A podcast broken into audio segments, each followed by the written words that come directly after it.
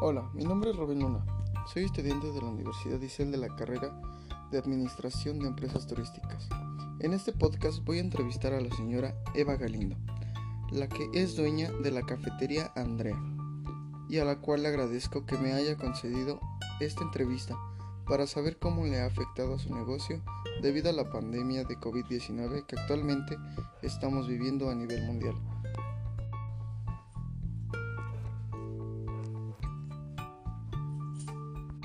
En un momento daremos comienzo a la entrevista. Buenas tardes, señora Eva Galindo. Mi nombre es Rubén Luna. ¿Cómo se encuentra usted? Muy bien, gracias, joven. Me alegra mucho. Antes de comenzar, quiero agradecer por haber aceptado la invitación a esta pequeña entrevista. Para dar inicio, ¿podría decirnos cuál es el nombre de su cafetería y dónde se encuentra ubicada? Claro, con mucho gusto. Mi cafetería se llama Andrea y estamos ubicados en la calle Próspero García, en la colonia Santa María Tomaclán, frente a la iglesia de la Purísima Concepción. Y cuéntame, señora Eva, ¿usted es dueña del local o renta? No, joven, rento. Bueno fuera que fuese mío, pero no, tengo que pagar renta. Y dígame, aparte de pagar renta, ¿usted cuenta con algún empleado o, o es usted sola? Cuento con dos empleados. ¿Usted y dos empleados más o usted y uno más? Dos empleados más y conmigo somos tres. Ok, señora Galindo. Y cuénteme, ¿qué medidas de salubridad o de higiene usted maneja dentro de su establecimiento? ¿Podría decirnos algunas? Sí, claro, las medidas de higiene como se manejan alimentos, pues es de que tienen que traer el cabello recogido y a la vez deben de usar una cofia o red. Deben de traer uñas cortas, limpias y limpiar las mesas con desinfectante, pisos, todo completamente debe de estar limpio. Bien, señora Galindo, y cuéntenos, ¿qué es lo que más consume la gente en su establecimiento? Bueno, lo que más se consume es el café capuchino, las malteadas, las crepas y el pastel. ¿Cuentan con gran variedad de pasteles? ¿Ustedes mismos los fabrican o, o les surten esta mercancía? Pues para disminuir costos, yo los fabrico. Usted misma fabrica los pasteles, se podría decir que son caseros. Sí, efectivamente. ¿Usted tiene su propia receta o es receta ya familiar? Pues lo aprendí de mi madre, este que trabajaba con una señora que hacía pasteles y a la vez pues yo veía cómo lo hacía y fui aprendiendo. Aproximadamente cuánto tiene usted con el negocio de la cafetería? Tres años. ¿Estaban ubicados aquí o en algún otro lugar? Pues por las mismas situaciones pues he tenido que buscar lugares donde haya más frecuencia de gente y obviamente pues las rentas no sean tan caras también. Ok, señora Galindo. ¿Y usted entonces me comenta que lleva tres años en este establecimiento o tres años en total en su, en su negocio? Tres años en total en el negocio. Aquí tiene como un año que estoy. Ok, señora Galindo. Y cuéntenos, ¿cómo ha afectado el COVID-19 a su negocio?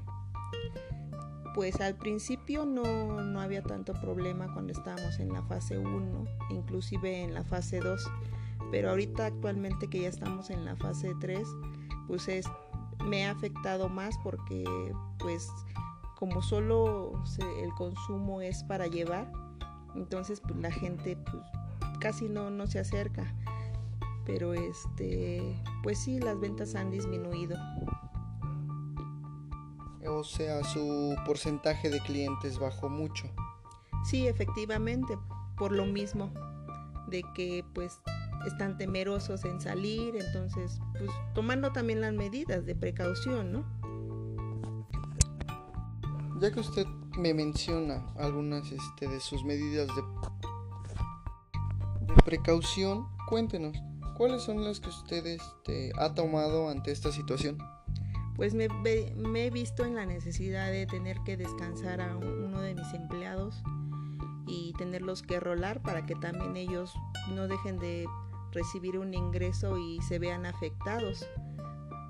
hemos este, implementado obligatoriamente por las medidas que el gobierno ha dado, lo que es eh, el gel, usar el cubrebocas y, y todas las recomendaciones, acatarlas, porque si no, pues nos podemos hacer acreedores también a una sanción.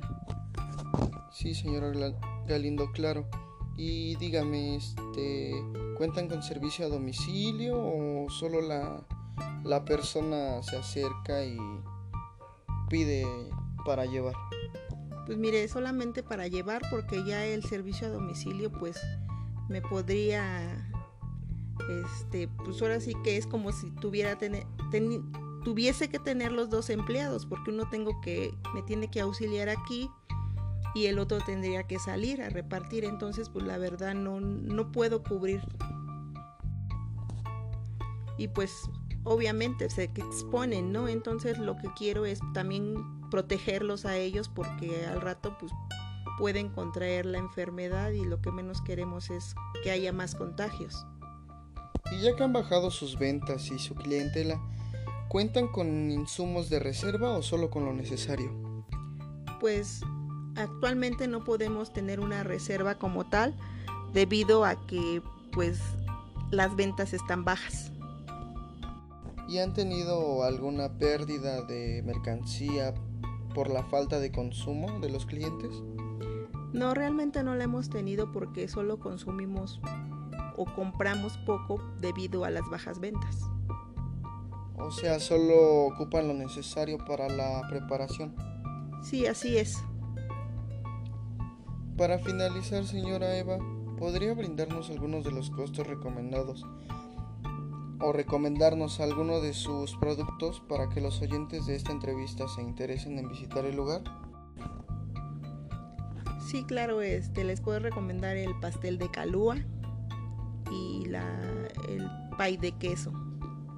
¿Eso sería algo de lo que deberían consumir los oyentes?